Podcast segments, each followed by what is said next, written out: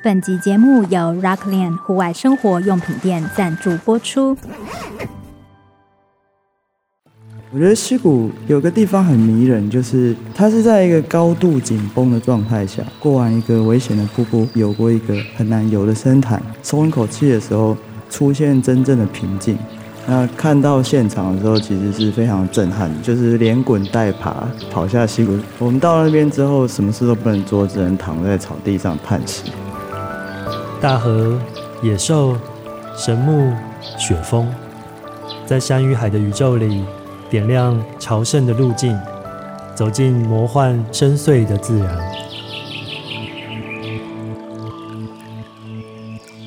各位听众，大家好。欢迎收听由静好听制作播出的节目《朝圣：人与自然的相遇》，我是主持人陈德正。人来自于自然，而往未知途中的探索，去接近一个比自己更崇高的目标，就是朝圣的行动。我们这集邀请到来宾大有来头，他号称是台湾溪降界一姐李嘉珊。溪降，那是一种怎么样的运动啊？是不是有点危险呢？而一个女生怎么会走进台湾通常比较阳刚的户外圈，还成为领头羊？我跟嘉珊第一次碰面是去年在光点华山电影院的门口，群山之岛与不去会死的他们首映会之前。佳珊看着我，他跟我说：“我读过你的部落格。”我心想：“哦，原来你也是一个 rocker 哦。”几个月后，没想到我就真的跟他去鹿角溪溪降了。当我们一起在深潭上面游泳。我忽然觉得自己好像一个逃课中的小孩，庆幸身边有几名很棒的玩伴。就请佳珊先跟各位听众打个招呼吧。各位听众，大家好，我是佳珊，加一加二加三的佳珊。好，那我们就今天一起从一加到三了哈。我去年跟你去西江，然后我发现溪谷真的是另外一个世界。但我跟你聊天过，就是你当初接触自然，好像也还是从登山社开始的。嗯，那我好奇就是说。你大学是读什么大学？然后是什么时候参加登山社？哦，我就读成功大学。那我选修的系是登山系公管社，哦、念工业工程与管理。然后第一天社团招生的时候，我就跑去登山社摊位说，我想要爬玉山。嗯，他们说，哎，因为玉山其实对已经有爬山经验的人来说。不是一个最难的路线，它就是一个通俗路线。是他们想说，哎，又一个想要爬最高峰的。其实玉山很简单。那你高中的时候对登山社就有向往吗？还是突然进到成大大一才想要去的？小时候爸爸会带我去露营。嗯，在国中的时候，他在山里盖了木屋，然后每个礼拜都到山里面。然后我因为这样很讨厌山，因为那时候正在叛逆期。嗯哼，觉得逃离山的方法。就是自己独登跑出去，坐火车离开那个地方。嗯，没想到这个好像变成我后来登山能力的来源，就是自己一个人从山里面逃出来。你进到成大山社的时候，你是是加入一个叫什么山羊小队的？嗯嗯。那你怎么会选择加入那支小队？它跟其他的小队有什么不一样？那个小队里面是六个小队里面比较常在溯溪的。嗯，大家进登山社有点像，你会经过一年的选修时期，然后各个不同的学长姐会带领你进入山的世界。那不同的群体有不同的登山风格。嗯，那我那时候就觉得，哎，我喜欢溯溪，我想要加入山羊队，哎，因为他们是比较常在出溯溪队伍的。那你那时候，他有点像是一开始是一个通才教育吧，可以这么说。然后后来开始专精嘛，嗯，那你后来可能大二的时候觉得你想要去溯溪，是因为你大一跟三社的登山经验中，因为我们知道其实山也包含了溪谷嘛，嗯，你是那时候开始对溪谷或溪流开始有一种感觉吗？其实我一开始对溪谷没有感觉，在爬山的时候，嗯，因为溪谷对我们而言就是找水源的地方，对，所以你往下走的时候会觉得很不爽，到底还要往下走多久？等一下还要爬回来，嗯。所以，如果以登山来说，我对溪谷是没有什么 feel。那是后来发现，哎，有可以完全不走山路走了溪谷，然后溪谷的世界，我感觉非常的自在。进到溪谷有一种站立感，就是全身站立的感觉。嗯。现在我可以用一个比较精确的方式来形容我进溪谷的感觉，嗯，就很像你出国的时候，你准备坐电扶梯出境。然后你知道，现在台湾的任何事都跟你无关了，就是那种要出境的感觉，有点像在溪谷里面的感觉。嗯，就是突然蹦入另一个时空里面，就是准备要进入下一个航程。是我们等下会深度跟你探索那个宇宙。其实加山，大家都叫你西洋界一姐，一姐这个名号是怎么来的？哦，其实我蛮抗拒这个名字的。对，我比较想被叫妹子。那我等下都可以 都叫妹子，叫你妹子，大家都叫妹子。嗯那我的感觉是说，一姐可以一多久？因为对一就是第一个嘛。嗯。但后来我改变了一些想法，因为户外运动者其实他会经历各种不同的阶段。嗯哼。那到了一个阶段的时候，你会希望有人跟你共享这个运动，或者是你的下一代比你更好。嗯。嗯，去你想要的地方。那你要怎么样一直成为一呢？那我觉得不一定体力维持在永远第一的状态，因为人会老。嗯，但是你的心胸可以第一个开放，就是你要进到下一个阶段的唯一方法，就是比别人更开放。嗯哼，接纳更多东西，或者是像我如果有办理国际课程的话，我就会想办法偷渡进我的很有潜力的年轻学弟们，他们有很好的身体素质，然后也有很好的心理状态。他们如果可以很早就接触有系统的技术教育，那那个未来不可限量。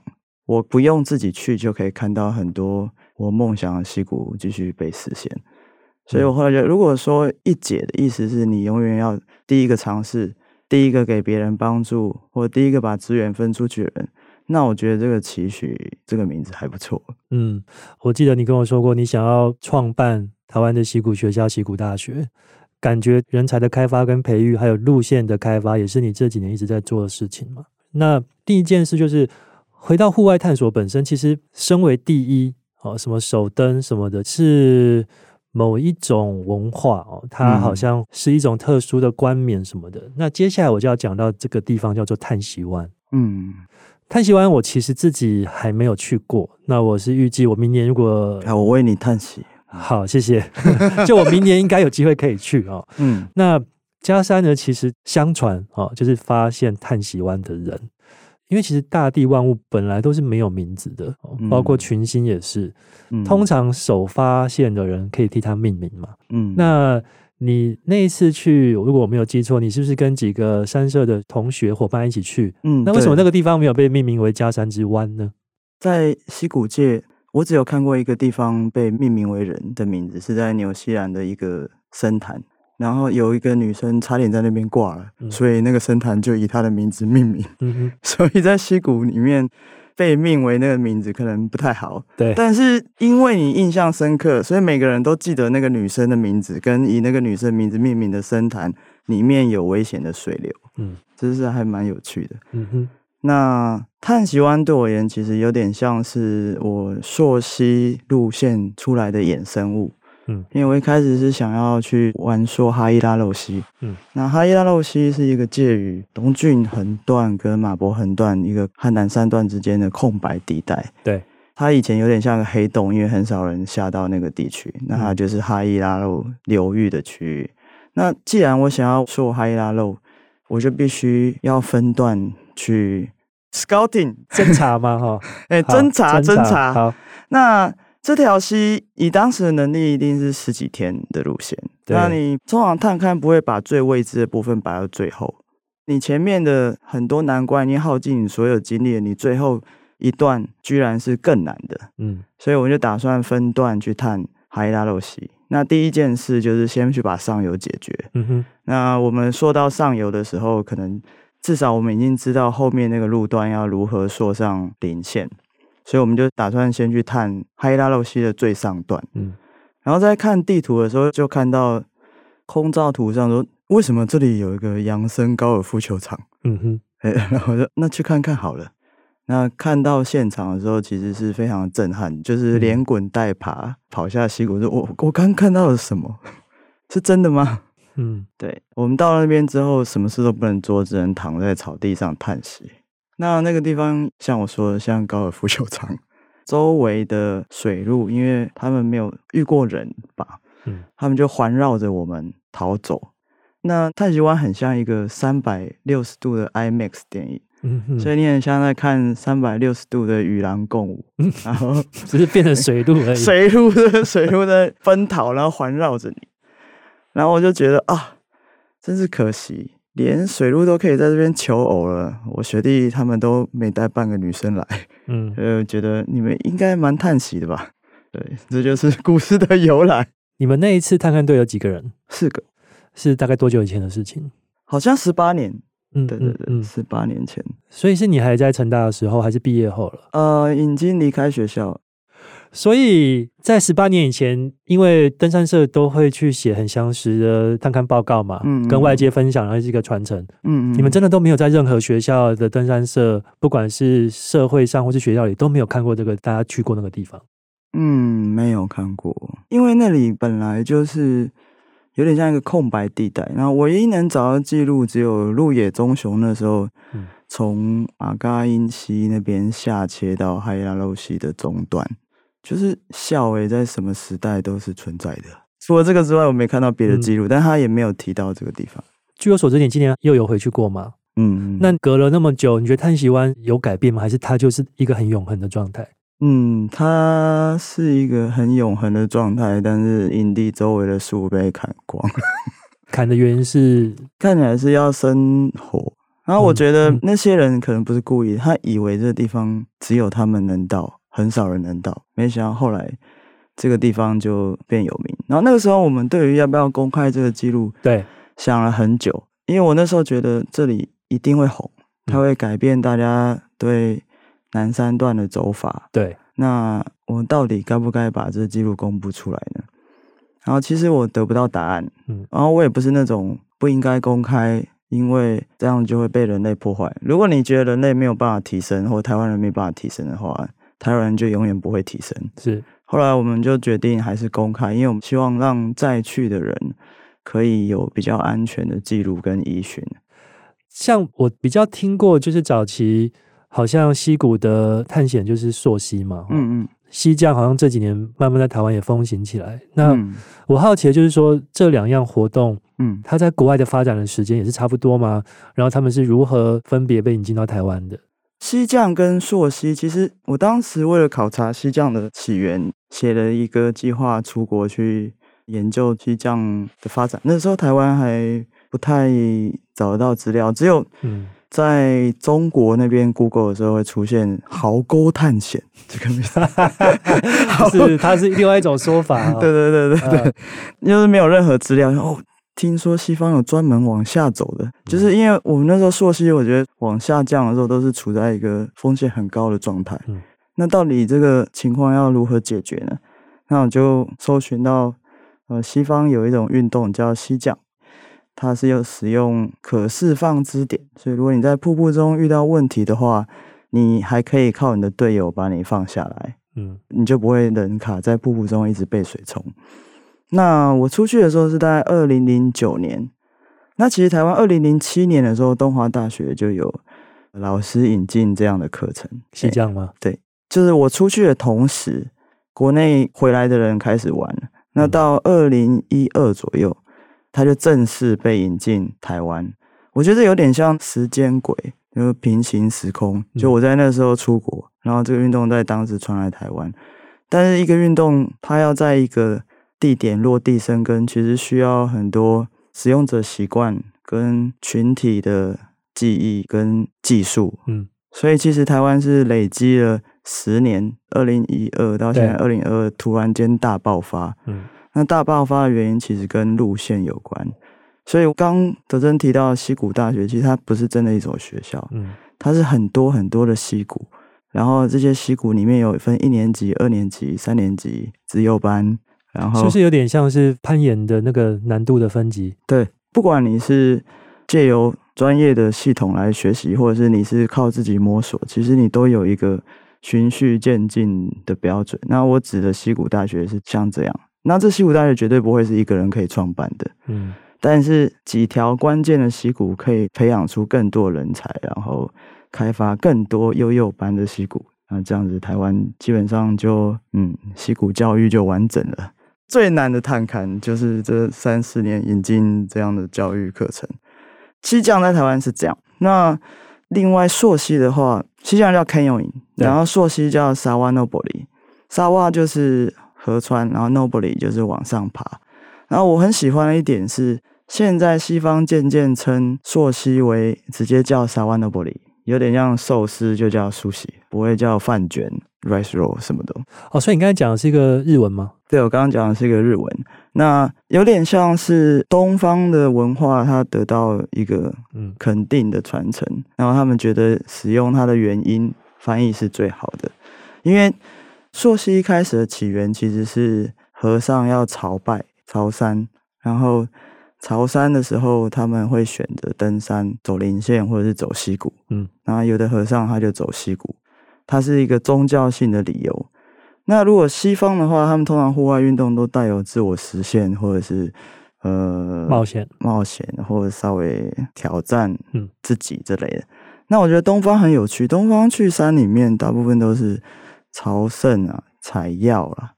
打猎啊，就是非常的民生，对。对，但是它反而有一种精神性，是，所以我觉得朔溪的东方性是一个很特殊的特质，它是一个可以引以为傲的运动。那它是有点像禅学，就是你今天可以爬这个瀑布，是因为这个石头要让你爬；你今天可以架这个支点，是因为这个树木愿意让你架支点。那我觉得这种环境观是。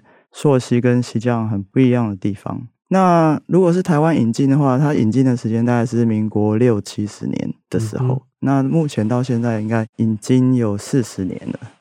那我可以说一个很有趣的事，就是溪谷界当初引进溯溪的是一位装载船前辈。那以前溯溪是穿草鞋，他为了要买草鞋。台湾没有卖草鞋的专有的地方，因为台湾那时候溯溪还没引进，只有棺材店有。然后，然后他每次去棺材店，一次买一二十双。棺材店的老板都用很同情眼睛 看着他说：“哦，为什么他家死那么多人？”呃，像我这个门外汉的话，虽然我跟你溪降过一次了，但也就这么一千零一次嘛。那我会觉得最直观的就是说，同一条溪好了。溯溪跟溪降最直接的分辨就是一个是往上溯，一个是往下降。嗯、但是我之前跟你聊天的时候，你有说过一句话，你说不好的西降路线通常都是很好的溯溪路线，嗯、不好的溯溪路线就是好的西降路线。你可以跟我们讲一下这个概念，然后这两个玩法最大的差异在哪？溯溪跟西降最大的差别其实应该是你所使用的移动方式。嗯，简单说就是像介质。那溯溪有点像靠攀绳，绳子就是主要你想上溯的方向。那溪降主要靠的是水流，那绳子只是你其中一个方法，它的主体还是水流。所以溯溪的人看到瀑布的时候，他心中就会噔噔噔噔出现一条线。嗯，在看的时候，那溪降人在看水流的时候，他也会噔噔噔在水中看到一条线。他会看到他的出路，跟看到他的解法。当看不到的时候，他就会放弃。那溯溪最常遇到困难的情况是岩壁太过光滑，爬不上去，嗯、所以他就要从旁边高绕。高绕的时候，可能就会遇到荆棘，然后觉得自己根本就在爬山。是 对，我我是谁？我为什么在这里？对。但是几乎所有高绕的地段都是最佳的峡谷地形，嗯，所以我们以前溯溪的时候，常常溯到一半垂降下去，看一看底下是什么再上来。那西降的话，我们就会从上面直接降被高绕的地段，所以我们有时候会特别去看溯溪的记录，哪边有很多高绕，一定有很多峡谷。嗯，但是其实溪降降下去的时候会出现未知的情况，所以溯溪。其实它可以帮助溪降者更了解这条溪的状况，跟评估它适不适合溪降。那适合溯溪的，因为它就是可以爬嘛，表示它降起来一定很无聊。那溪降是可以降嘛，表示他很难说上去。嗯，所以他们两个资料是彼此可以互补，我觉得还蛮有趣的。现在溪降等于正式这样被引荐进入台湾户外社群，大概十年嘛。嗯那目前两者兼修的多吗？或是大家开始就只玩一种？嗯、那你玩一种，是不是其实不知不觉你也会了另外一种大部分的技术？嗯，这问题有点难回答。嗯、其实目前西藏人口大部分都是从溯溪转过来的，是那也有原生的西藏者。那常有人问我说，什么样的人学西藏比较困难？然后我回答中是，会溯溪的最难。嗯，因为你必须要把你心中对溯溪的概念跟技术全部都忘掉，然后完全用水流的思维来思考。那其实溯溪跟西江很可能是走完全不同的路线，所以虽然是走同一条溪，嗯，但是两个人照出来照片可能完全不一样。那刚开始学习西江的时候，我也是遇到这个问题，嗯，我就觉得外国人那个橡胶底的鞋子一点都不牢，还是亚洲在穿的溯溪鞋菜瓜布比较牢，嗯，我就抱着这个想法，可是后来我发现我的学习受到了阻碍。因为我没有办法完全去装东西，装不满，所以我决定整个把曾经会的任何溯溪技巧都忘掉，从头学起，就是一个把身体归零，对，然后把那些惯性，可能包括心态，对，跟技术上的，等于重新用另一种方式去接近一条溪谷，嗯，对，然后了解它的脉络跟基本架构，甚至包括它的历史，甚至我后来就是全身都换成西藏装备。因为其实溯溪装备跟西藏装备有些是可以共通的，但是后来我觉得，如果你真的要深入这个运动的话，你就是连外表都像，你要先拟态。是啊，我超同意的。嗯嗯，拟态完之后，你就可以结成蛹，然后蜕变。这个我真的很同意。我觉得这不只是溯溪或西藏哎、欸，我觉得很多人生都是这样子哎、欸。像我三年前跟阿果原子去 K Two 基地嘛，嗯，我跟高海拔之前人生根本没有半点关系啊，嗯。然后我发现我在那个基地营的时候，我就长得越来越像他们了。因为其实紫外线就会改变你的样子，还有你跟那些硬汉大口吃肉喝酒那种样子。所以我觉得你太它是一个人进化的过程。对，就是你要 fit in 嘛，英文讲就是 fit in 嘛，你要在一个地方，然后你要融入那。管他的，先学表面。对啊，先 从表面开始啊，然后之后可能你整个人不知不觉就不一样了。对，讲到装备，可不可以跟我们可能多数还是没有西藏经验的听众分享一下，一个西藏者大概你一天出去，你身上要穿哪些东西？在台湾跟在国外有很多不一样的地方，主要是当地的气候。那台湾有一个很好的特质，就是我们一年四季都可以溯溪或者西藏，但是很容易产生一个呃误解的点。我们拿最容易出现区别的防寒衣啊，大家叫防寒衣，所以就会有人说我没有那么怕冷，我不需要防寒衣。可是其实防寒衣的目的是要取它的浮力，嗯，等于它全身的表面积都是浮力，那你在水中就会有足够的操控性。可是如果你穿救生衣的话，你所有的浮力都集中在你的躯干部位，过多的浮力反而会让你被水流控制。所以防寒衣是基本配备，接下来就是西藏吊带、头盔，还有西藏鞋或者溯溪鞋，是不是也要戴面镜啊什么的？其实它最主要的目的是，大家可以看到西藏的照片或影片，上有跳深潭，对，感觉很爽。可是没有一个跳深潭的动作是没有人先下去潜水看过底部的。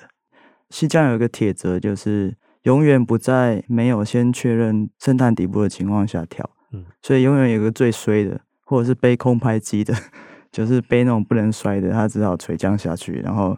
戴面镜查看一下潭底的深度够不够，嗯，然后再让别人垂下来。对，所以面镜大概是用在这个时候。呃，就是台湾岛本身很小嘛，可是就是它是一个新的地形，嗯、所以它是急速隆起这样。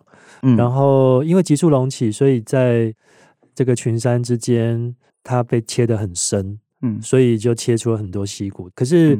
嗯我也是跟你聊天的时候才知道，说全世界最多长城溪谷的路线好像就是在台湾呢。你可以给我们介绍一下台湾这个得天独厚的溪谷资源吗？嗯，台湾因为历程在板块之间嘛，然后又非常年轻，所以就大家说的山高水急啊。对。但是呢，它的溪谷的路线又够长。那像日本的话，他们为什么那么喜欢来台湾溯溪？嗯、像他们最长程的溪谷也只有四天。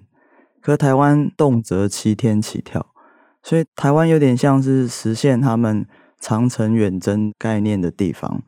那西藏也一样，西藏在西方早期是不过夜的，嗯，所以他们看到我们东方人、台湾人或日本人可以在溪谷住七天的，莫名其妙的，他们到底是怎么办到的？嗯、你们吃什么？对，那随着东西方两者运动互相影响之后，西方现在也开始有做长城溪谷的风潮。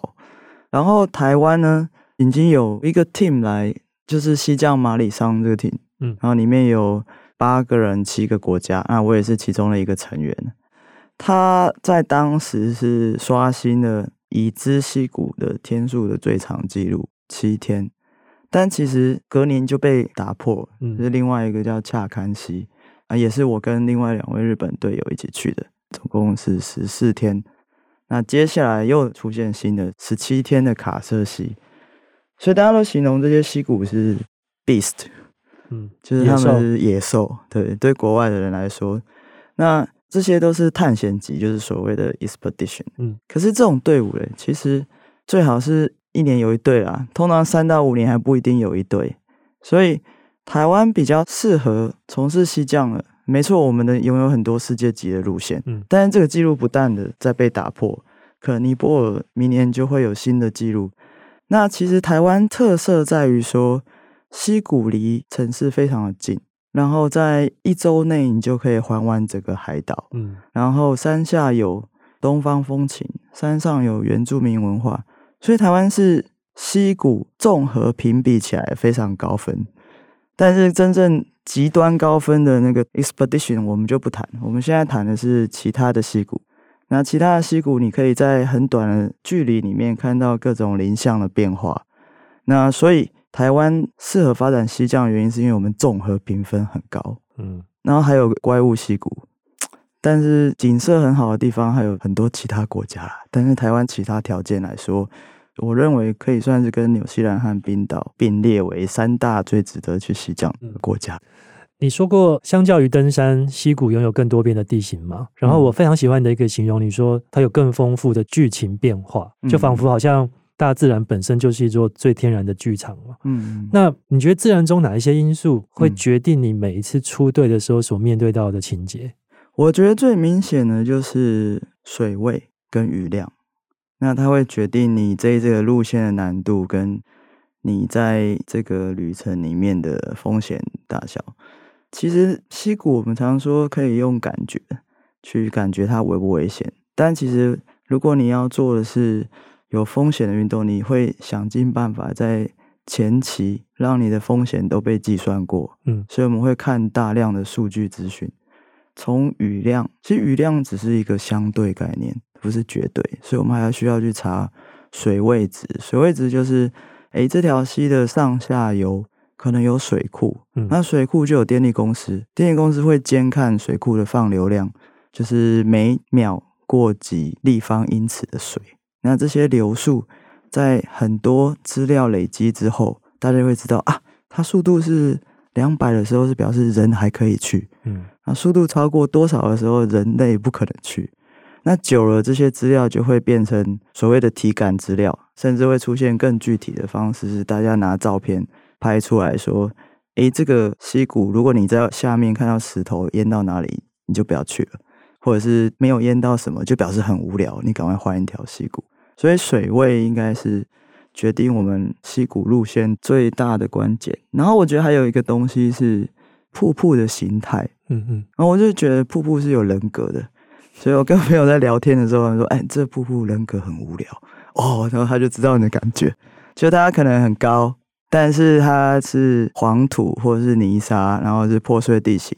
除了降很高之外，你没有感觉到别的。然后我就说他们人格很无聊。然后有的是完美，远看很漂亮，近看降起来也是很无聊。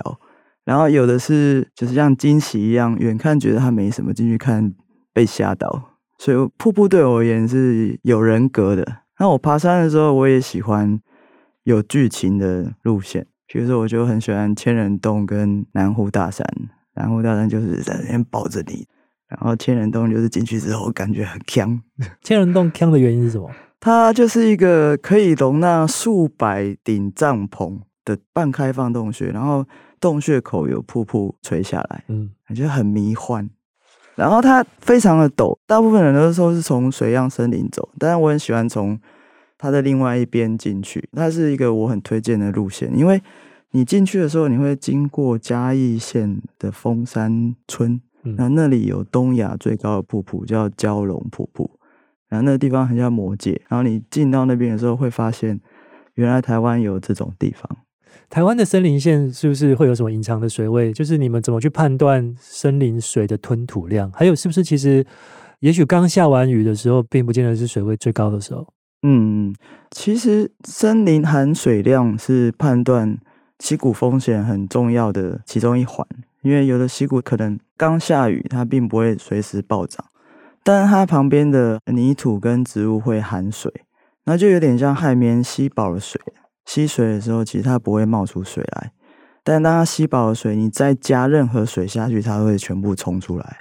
这个时候，溪谷暴涨的程度就会比正常大家常理推断的还大，或者是它在三天之后才开始释放，因为它的地底水位已经到了。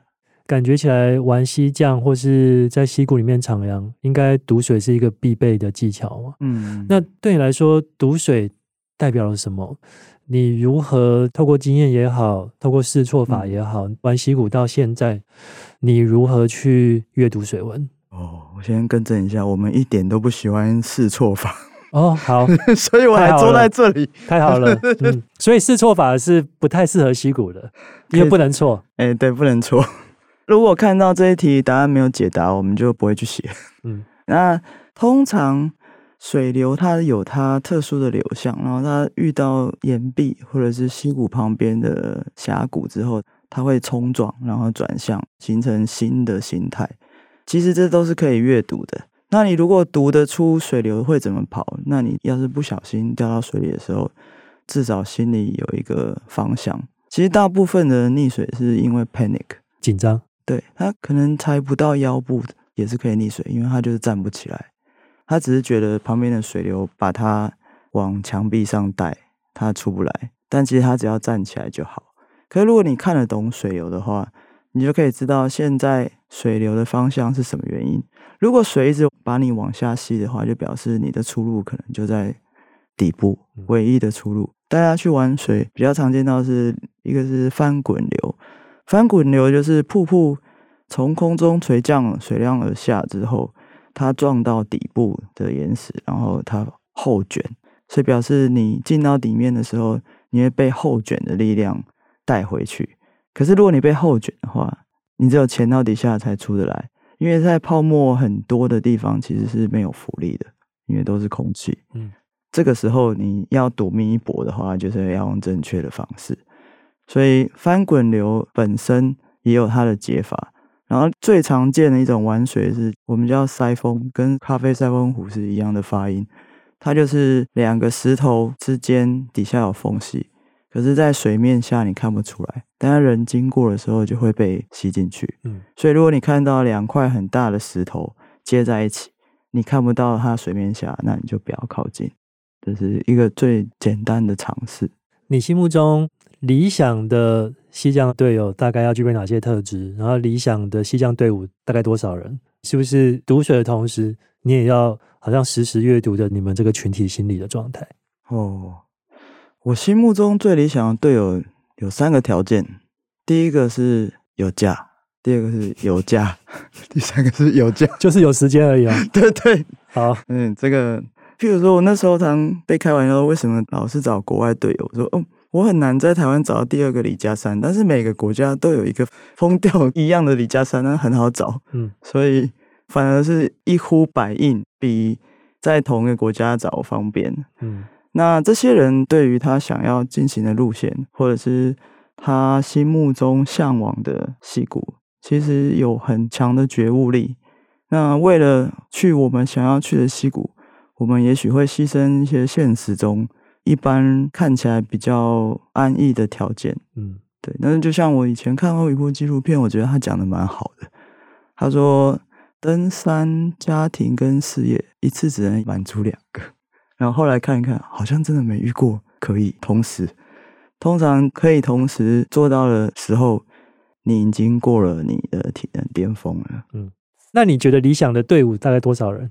二到四人是最棒的。嗯，对。然后如果是超过六人，那就是以欢乐为主了，就是那那就是人就要有趣，人就要有趣，有趣对对对、哦。所以不同的目的是可以有不同队员的组合嘛？对，对我而言，新的人也是新的地形，就是有趣的朋友，所以我反而比较喜欢跟完全没有登山背景的人一起去溪谷，或者是娱乐型溪谷，因为他们可以带给我很 fresh、很新的感觉。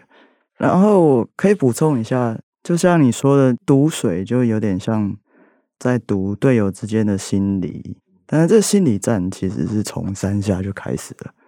这是一个口耳相传的谣言，就是李嘉山从来不撤退，嗯，然后一定会出发，所以你不用犹豫，就是你不要在那边想说，哎，天气台风快来了，或者是那个哎什么，他会不会不出发？他就是会出发，然后只要你这个口碑建立起来之后。你就不会遇到犹豫的队员啊，这对我也很有用。然后就像我们去一个很难的溪谷，队员其实都很想撤退，但是他们没听过我撤退，所以他们想说啊，不用想啊，赶快把食物吃一吃，乖乖下去吧。对，所以我觉得你要建立起你的风格。然后我觉得最有趣的是，其实去西江或溯溪人，每个人他的风格都非常的有棱有角，强烈。对对对，但是却可以为了一条溪谷，大家彼此。生死与共，哎，其实装的也是可以啦，但是 就是要拟态嘛，那拟态嘛，对对对。其实你刚才说 一起飞翔，对，你说出发，其实登山也是一样，出发就成功了一半了，因为其实真的要出发就是不太容易了。嗯、然后。我们刚才一直在讲风险嘛，就是即便你说你们不会用试错法，这个我非常喜欢这个说法哦。嗯，但是你说留后路的能力，其实往往比推进的能力重要。那我好奇，你有没有遇过预先留的后路？你觉得你已经想过所有的剧本了，但是它还是忽然被自然或者被其他原因截断的时候，嗯，那那个时候你如何应变，安全脱出？嗯。其实我好像没有遇过这种情况。嗯，最好的后路其实就是当成没有后路。其实我觉得后路就是要留就要留的非常的干净利落，然后很明确的决策，说我什么时候要用后路，什么时候不会用。对。那我觉得帮助我在完成这些路线最常使用到的一个想法是，我们就走到不能走为止，看看可以走到哪里。当你觉得我至少要走到不能走才放弃的时候，通常前面就会出现那条路。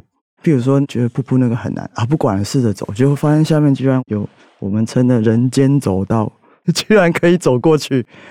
就是后来我发现，你只要抱着至少走到你不能再试的状态，通常你走的地方就会有路。但如果你对后路抱着太强的依赖的话，它那个压力会淹没你，会让你。既无法往前走，往后退也会退的非常的不舍。然后我最讨厌就是山上有遗憾。